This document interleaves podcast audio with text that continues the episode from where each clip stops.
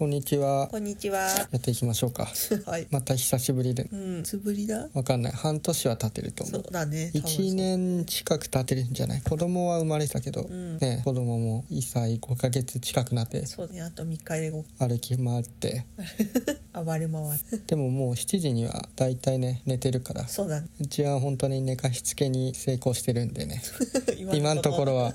まあこっからね2ヶ月ぐらいしたらどうなるかわからんけど、うん、面接と面談が最近多いじゃない、うん。自分が。あの面接官としてさ出たりするでしょ、うん。で子供を寝かしつけ7時にして、うん。で7時半からとか面接入るじゃない、うん。で結構あくびしとるな。昨日この人のせいでね、ああの。猫がね膝に乗ってるから2時間とか乗るからね。ねえ。まあ、それは置いといてね。あの面接とか面談の予定によって結構僕らの子育てだったり、うん。あの寝かしつけた後のスケジュールに影響が出るでしょ。そうだね。でなんか面談面接じゃあ何をやってるかっていうのが分かってないと、うん。まあイライラしたりとかさう また面接かみたいな感じになるじゃない、ん。うん。だから何やってるかっていうのを話しとこうと思って。うん。っ。ていうのもあるしキャッシュ自体が面接やってるってことはあの採用強化中なんだよね。うん。でどんなさ話をするかとか、うん。まあ、ちょっと興味持ってもらった人が万,、ね、万が一というか 聞いてもらえるといいかもしれないから。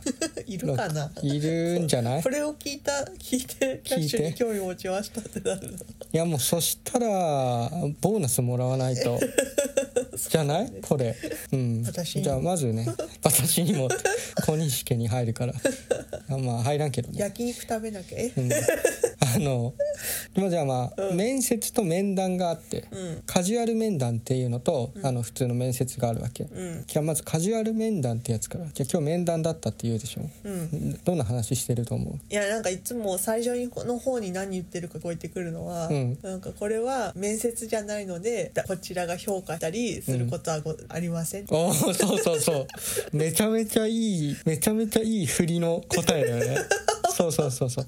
面接じゃないんだよね、だから転職活動をしてない人とかうん。でも来てもらっていいしむしろ来てほしいと思ってる。キャッシュのことをちょっとでも知りたいと思ってる人はあの話せるっていうすごいカジュアルな場なんだよね。まずそこをきっかけにして興味があれば面接に進む人もいるしまあ本当になんかあの興味あるだけでで話だけしてあのじゃあまた何かあったら連絡してねっていうの感じの人もいる。でまさにその評価しないから気軽に臨んでほしいっていう話を伝えてやってるやつなんだけど会社の紹介とかをするんだよね。うん。で昔はあの会社の説明資料とかを使ってやってたんだよ自分は。あん。のよくあるじゃんスライドとかあるじゃあんうんでまあ何年にできて、うん。で今こんな感じでチームはこんな感じでってやってたんだけどあのそのやり方をしてるとさずーっと俺が喋ることになるんだよね、うん。20分ぐらい。うん。なんか気まずいじゃんずっとさ喋ってると、うん。ずっと喋るんだったらなんか文章でいいというか文章渡して見て読んでねでいいじゃない。そうだねなんか対話する形じゃないとダメで、うん。で資料があると対話できないんだよね。あ読んじゃうから自分が。うんだから最近資料使ってないんだよ。何で話してんの？もうそれはねかなり準備してる。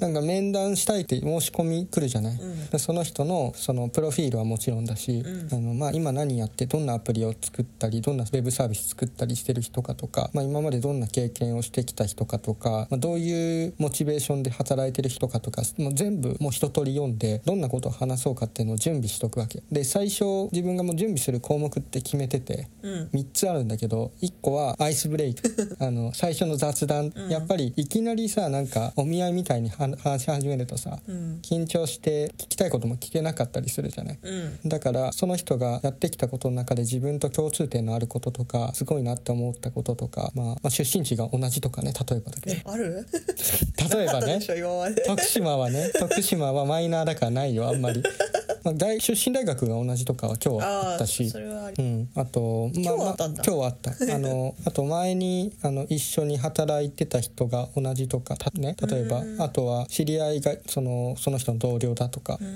そういう話とかしたりねして最初ちょっと打ち解ける話題みたいなのを用意するわけ。でその次に話すのが今の状況っていう。相手の。相手の。うん、で基本自分のカジュアル面談のスタイルは相手の話を聞くなんだよね。そのこっちから一方的に話になっちゃうよりも相手の話を聞いてそれに対してじゃあお同じ項目に対してじゃあキャッシュだとこうだっていうのを伝えてることが多い。うん例えば今の状況で転職考えてますっていう人がいて、なんで考えてるんですか？ってじゃん。で仕事がすごい忙しくてって言われたりするじゃない、うん。例えば。でそうするとキャッシュも忙しいんだけどなって思うわけ。うん。で一番不幸なのってそれをちゃんと伝えないままあの面接に来てもらってで後で知って無駄な時間を過ごしたり下手すると通って知らないまま入社とかっていうのが一番不幸なんだよね。あの同じ転職しようと思うきっかけとなった理由をキャッシュでも再現しちゃう可能性ある。うん。それを伝えるためになんであの今の状況とかなんで転職しようとしてるかとかしてないとかとか、まあ、してな信じるする気がないとしたらじゃあいい会社なのかもしれないしする理由がただないだけかもしれないしその辺を聞いた上でキャッシュの話に絡めて聞いたりする。状況が分かんないとどういうなんかこっちのテンションがどういうテンションで話せばいいか分かんないんだよね。うん。まず最初それを聞いてで大体転職活動中と転職全然考えてないって人が半々とかぐらいかな。でも転職考えてない人でも話しといたことであの2年越しとかでまた来てもらえたってこともあるし、へえあもうほんと種まきみたいなね 活動なわけ。だからカジュアルな面談だから数が多いのよね。多い時だと 1, 1日に2回吐いたり1週間で4回とかっていう週とかもあったよね確か。あそうだね。うん。夏か。な夏とかだったっけなそう。それがなんでそんな忙しい時期があるかっていうとそのエンジニアに対してススカウトを打つサービスみたいのがあるわけ。うん。転職ドラフトとかファインディとか、まあ、リクルート系列のやつとかまあいろいろあるんだけどそのうちの転職ドラフトってやつは期間が決まってるのよ。そのスカウトを打つ期間っていうのが。でキャッシュは転職ドラフトを使ってるんだけどその2ヶ月に一遍とか月に一遍スカウト打つ期間みたいのがあって打て返事が来る期間同じなんだよね。だから忙しいタイミングっていうのがどうしてもできる。なるほど。だから最近はちょっと余裕あるでしょ。うん。まあ、あんまりいいことじゃないんだけどその期間に入ってない時は少し余裕が出たりとか。あと、あのー面談する人を増やしたりしてるからうん。それでちょっと余裕ができたりとかしてるんだよね。うん、で面談は本当あのその現在の状況を聞いてあとは今後どうなりたいかみたいな話、あのえ就職就職じゃないな転職活動中の人はそうだね。アンドロイドエンジニアだったらアンドロイドをずっとやっていきたいのか、まあ、そもそもちょっとアンドロイドだけやってるのは不安だとかうん。そういう気持ちがある人いるから。でキャッシュに来たら例えば Android エンジニアだと向こう半年とかは Android の開発にめちゃくちゃ集中してもらうと思う多分だからそこの期待のギャップが出ないように話したりとかしてっていうのが面談。で面接は面談で3つ聞くっていうのはアイスブレイアイスアイスブレイク 現在の状況キャリア志向あキャリア志そうそうそう思考性みたいな、で大体30分ぐらい話して、えー30分ぐらい経った時に、まあ、何か聞き漏れたこととか気になってるところとかあるかっていう話をしてうん。あのせっかく来てもらったからねあの聞き漏れてああれ聞いとけばよかったみたいなことがないように一応途中でその話を挟んで大体45分から1時間ぐらい話しておしまいってか。うん。それ面談をする人はうん。何を話すかって事前に聞かれて言われてんの？なんかこう面談をする人が何か準備してくる必要はある面談する人準備してくる人もいるけど、まあ、カジュアルな面談だからそんなにこちらからは求めてない、あそうだ。うんまあ、キャッシュについて触ってきてたりとかちょっと調べてきたりとかしてくれてたら話しやすくはあるけどうん。そんなに必要ないね。でむしろその最初にその辺聞くから、うん。まあ、キャッシュ使ってくれてるんですかとか、うん。あのどういう話を聞きたいかみたいなのを最初に聞いた上でその辺について話していくっていうやっぱり対話を重要にしたい。重要なものとして考えてるから、うん、最初はそのどういう理解度なのかっていうところも面接する側がき面接じゃない面談する側がちゃんとすり合わせるべきだと思う。うん。まあ、他者がどうやってるか知らんけど自分はそうやってるかな。で面接はねうん。難しい。へえ。難しい。だって1時間で人のことなんか見極められるわけないやんね。そうだね。うん。本当に。今は会わないしね対面じゃない。そうね、まあ、顔は見えてるけどうね、ん。1時間であの自分が見るのって大体二次面接が多いのよ。うん。で一次面接二次面接何が違うかっていうと一次はスキルについて見てるのキャッシュの何時まである？えっ、と3時。さ3時で最終そう。スキル？スキル。1時でスキル。技術面。で2時は仕事の仕方とかコミュニケーション能力っていうのかな。そのそういうのを見るんだけど、あとマインドだったりとか。だからめちゃめちゃ嫌なやつでスキルめちゃめちゃ高いみたいな人はそこで受かんない。極論言うとね。そんな人いないのよ。大体。大体スキルある人ってそれなりにその仕事の進め方もうまいから。うーん。うん、やっぱり容量がいい人なんだろうね。どうすれば前に物事が前に進むかっていうのをかちゃんと考えられる人の方が多い印象なの。でもキャッシュに合うかとか、うん。うん、そういうのをちゃんと僕らも見極めなきゃいけないし相手にもちゃんとマッチングするかっていうのを見てもらわなきゃいけないんだけどまあ難しいよね。うん。だから合否終わった後でいやもう間違いなく丸間違いなくダメみたいなのってあんまりななくってうーん。2時に来てる人って、うん、どうしようかなって言ってメモを見返してこれがこうだからなって言ってでほ時に他の人に相談したりして合格不合格を出すと。うん。うん、でも合格不合格どっち出したとしてもそれが正解だったかっていうのを判断するのも結構難しいしね。そうだね。うん、子が泣き始めたな。そうだね。うん、まあでもほっとけばいけるか。これはまだ大丈夫。これは大丈夫なやつ。そう。これさ面接の時もたまにこの声入るだ。はい多分入ってんだよね。いうん大丈夫。なんか言われる？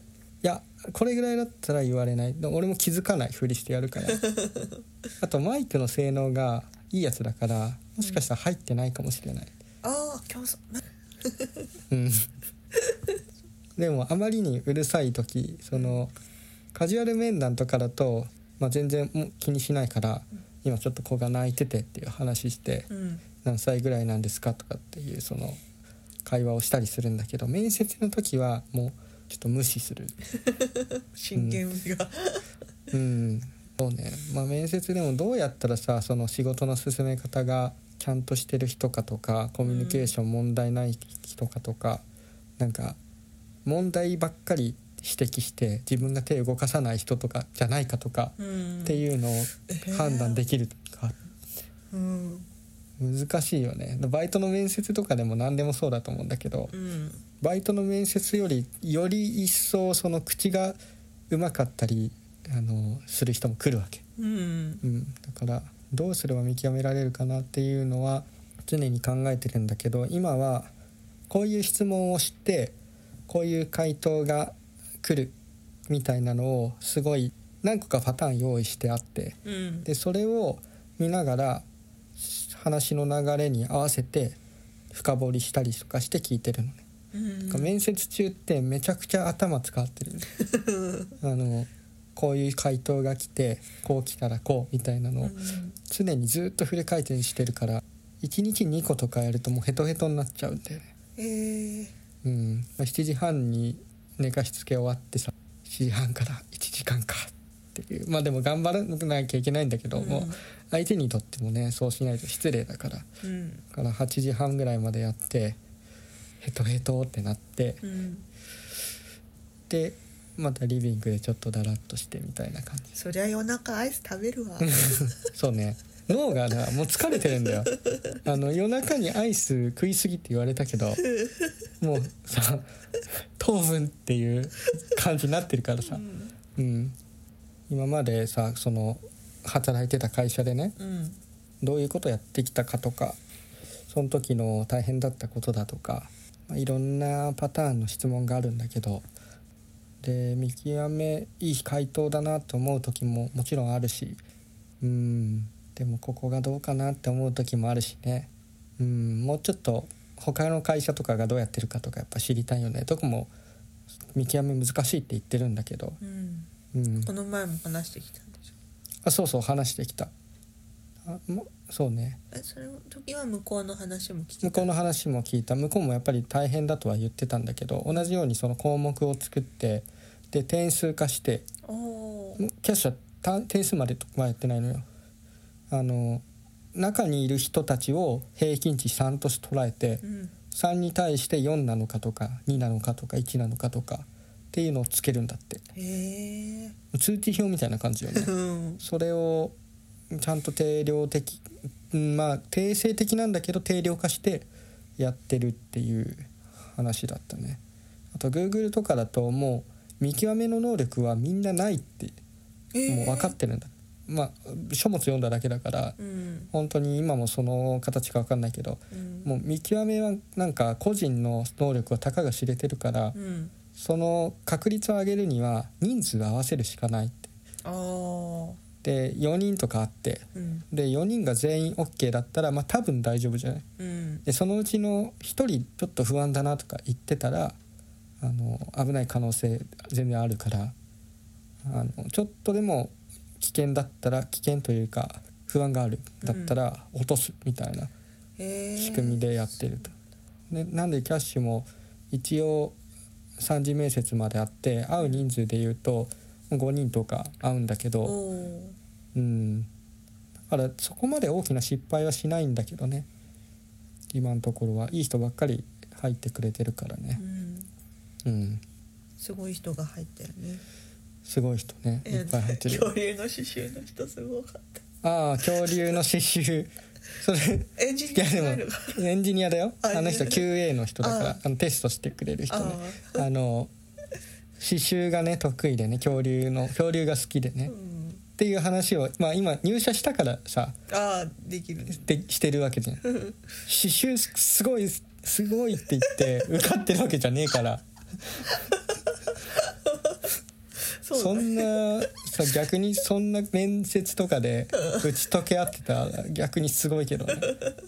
恐竜の刺繍の話とかしてないから。あの人と面接した時はうん。まあ自分は面談だったから面接は行かなかったんだよね、あそうなんだ。うん面談であの面談した人は面接しないとかあるの？いやあのまあ法律みたいなルールはないんだけど、うん。やっぱり面談でさ結構カジュアルに話すとその時点で先入観持っちゃうでしょ。ああそうだね。だから先入観ある状態で見極めてブレちゃうからあの違う人にするっていう一応ルールにしてるんだよね。うん。うん。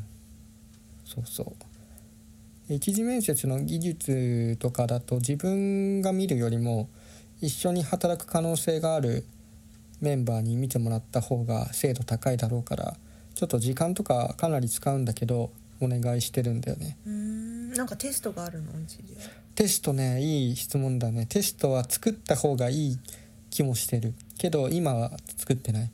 どうどうやって？それもあの技術的なこの質問をするみたいなのいくつか用意してやってるんだけどテストはねあった方がいいしもっと言うとお試しで働いて確認するみたいなフェーズがあった方が本当はいい気がする。副業でそうそうそうそう。うん向こうがそれを望む望んだり、まあ、やる時間的余裕とかがあるんだったらねやっぱり働かないと分かんないじゃんね。うん。で一緒に働くメンバーがさ信頼できるかとか一緒に働いてて面白いかとかってうん。どうやっても面接で分かんないからうん。ちょっと働いてみて判断してみたいなのが一番マッチングはすると思うんだよね見極めとしては。うん。自分はどうするかな。キャッシュの時それやろうとしてたの本当は。あそうなんだ。3年前に。うん。なんかちょっと働いてみるあれとかって。今日で三年？四今日で年3年経った。あ三年そうそうそう。で あれ三年？3年3年三年。かうん。3年よ。一応見極める時にあたってあの入社する前にちょっとだけ働いてみるとかって可能なんですかってうん。聞いてたんだけど途中でだんだん面倒くさくなっちゃってもう もういいやって思ってねうん。入ったんだよねキャッシュに。でまあそこから3年続いてんだから結果的には良かったんだろう。うんさっき言ってた一緒に働いてて面白いと思え思える人？うん。人っていうのは今リモートで働いててどんな時？まあ圧倒的にスキルが高いとかはすごいなって思うし、うん、自分が知らないこととかうん。あの持ってない能力とか持ってる人はやっぱりすごいなって思うよね。すごいしなんか面白いなって思う。なんか Android に関し Android とか iOS に関してだと自分よりその実装スピードが速いしあの持ってるスキルみたいなのもまあ知識も自分より上だし一緒に働いてて学ぶことがやっぱ多いんだよね。でそれ以外のその技術以外のところでも刺激受けるで言うと恐竜の刺繍。いや恐竜の刺繍はちょっと忘れようか 恐竜の刺繍もめちゃめちゃすごかった。かったあれはすあれ売り物だと思ったもんねマジで。すごかった。本当に、まあ、それもすごいなと思ったけど。あれも面白い。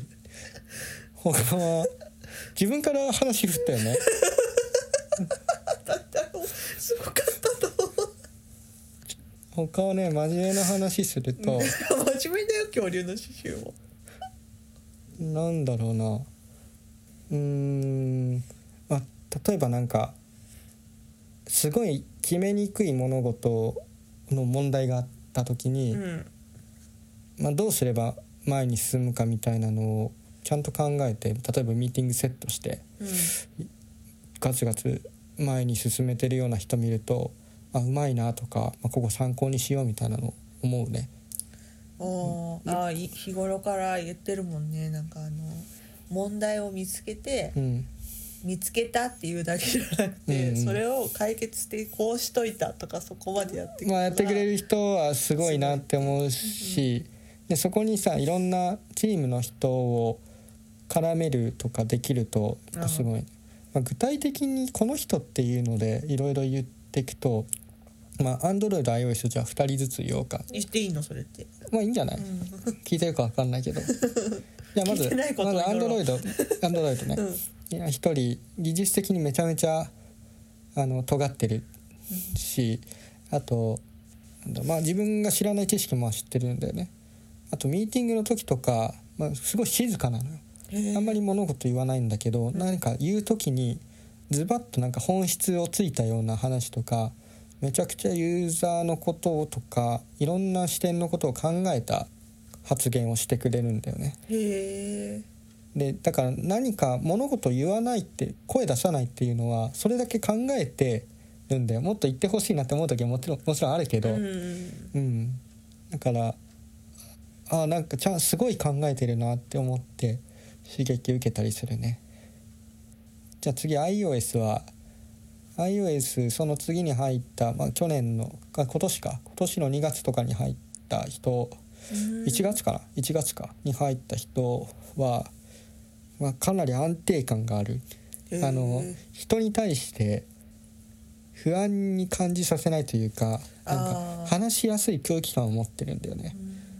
どうしてもなんかあのすごいけどちょっととっつきづらかったりとかうん。する人いるじゃない、そういうのがないんだよね。自分も多分時々機嫌悪そうに見えてんじゃないかなって思うからその人見るとあの真似しようって思うよね、いやこういう空気感いいなっていうか。うん。もちろん iOS のスキルとかもいい感じだしあと面倒見もいいしいろんな、うん、次んな IO 人が Android のもう一人の人は5月に入ったんだけどうん。5月に入った人はね、まあ、びっくりするぐらいあのキャッチアップが早かったね。そのコードのキャッチアップはもちろんなんだけどどっちかというとすごいなと思ったのはその対人関係とかコミュニケーション。でそんな急にさ知らん人にさチャットとかでメンションできないよね。メンションってあのなんかこれわからないんで教えてくださいとかうん。っていうのを今まではさ結構これはこの人に伝えてこくださいって言言った後ですぐにそれを行動に起こす人ってあんまりいなかった気がするんだよね。なかなかできることじゃないというか。だからその辺の橋渡しとかをちょっとフォロー最初必要なことがほとんどなんだけどその人はほとんど必要なかったんだよね。うん、物おじせずにだからもう、まあ、結局その誰か自分がコミュニケーションしたことない人でもその人に伝えた方が早いとかって考えたらすぐにそれを実行できる。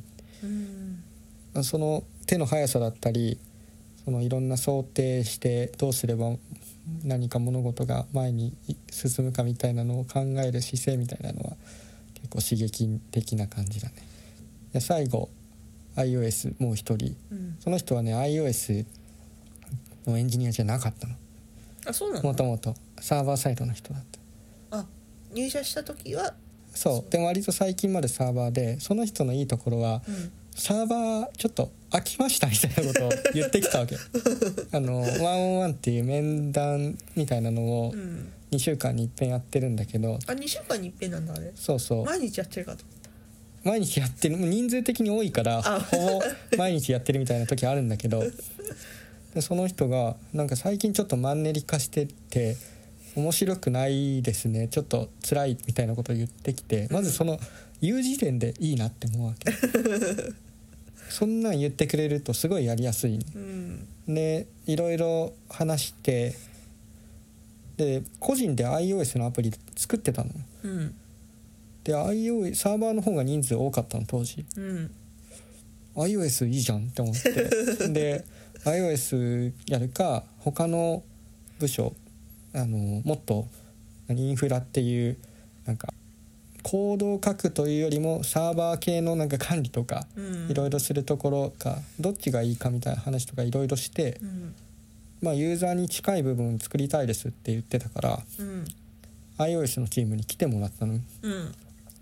そしたらもうほとんどなんかフォローとか必要なくすぐにあのコード書いて修正してチームに入ってみたいなことをやっててうんやっぱすごいなって思うよね。すごいねすごいすごいよ。うんもう個人でやってたとはいえさ。うん。でそれであの新しい知識がねどんどんついて楽しいって言ってくれてるから、まあ、うんそういうのもちゃんとフィードバックくれるしね。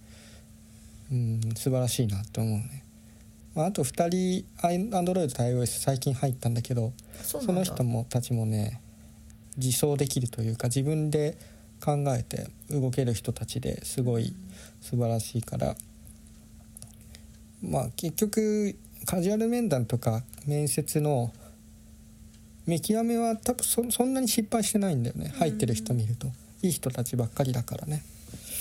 だからうん。あとはどうやってそのコストを下げたりとか、まあ、もっといっぱいいろんな人が面接できるようにしたりとか面接する人の人数増やしたり面接に来る人の人数も増やしたりみたいなことを最近はやってるんだね。分かった？面接と面談で何をやってるか、はい。わかりました。そんなところかな。なんか聞いときたいことある？ここで？私かよ、うん。えー。ないかなで も面談の時もよく最後そう聞いて、まあ、例として、まあ、これこういうこととかこういうこととかっていうのをたまに出して。あじゃあ例出して「例？今？ないわ。そんな、うん、結構話したからな。自走できる人っていうのは面接でわかる？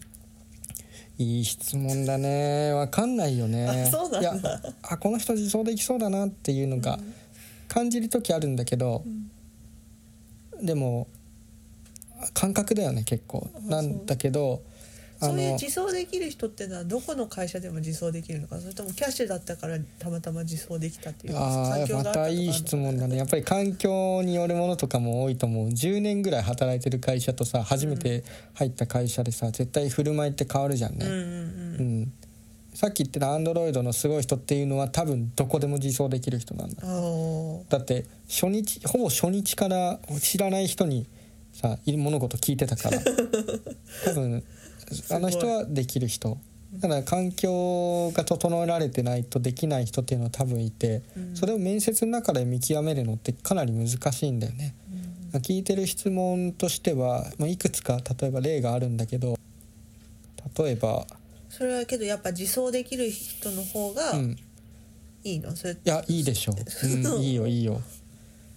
うんあの昔釘宮さんがうん。釘宮さんわかるね。釘宮さんね。釘宮さんが あのこの辺のうん。なんか自走できるみたいな話をうまいこと言語化してたんだよ、へえ何で？えっ、とノートで、あうん、何でって何の何質問だった？あえなんかあの話をしてたっていう。かあいや別にの。飲み会でとかじゃなくてあのノートでねちゃんと書いてたの。でそれはいくつか段階あってまず問題が発生したことに対して大体さ自発的に動くっていうことが多いから仕事の時だと、うん。まず問題に気づくかみたいなあ話ー。で気づいた上で声を上げれるかと。うん。声を上げた上で、えー解決に向かって動けるかとか解決できるかとかあとまあ解決する中では他の人を巻き込めるかとかっていう話もあるんだけど、自走できるかっていうのでそもそも問題に気づけないと走り始めることもできないから、うんまあ、そこ問題が何かっていうのを気づけるかと声を上げれるかっていうのはまあ最低限だよね。でそこに解決までもう持っていけるかっていうのが入ってくる。まあ、すごい感覚的だけど自分が気に入ってる表現がブルドーザーみたいな人っていうもうガーってもう解決まで自自力で持ってっちゃうみたいな人が良さそうだよね。と猫が泣きそうだからもうやめるか。そうだね。猫がやめ子供が泣いてもやめ子供はだってあれは寝言みたいなもん、そうだね。うん。大体分かったね。はい。じゃあ明日以降も多分面接面談増えてくるからまあたそのシーズンに入ってそうそうものそのそのシーズンに入ってる。もうスカウトリスト何件ぐらい結構な数作ってスカウト打ってるからまた入ってくると思うけどまあ7時半とかに面談だとか面接だって言ったらあなんかやってんだなって難しい見極めをやってるんだな みたいなことを考えてもらえるとねうん。良さそうだね。はい。はい。じゃあ頑張ってね。頑張ります。じゃあ今日はこの辺で終わりましょうか。ではバイバイバイバイ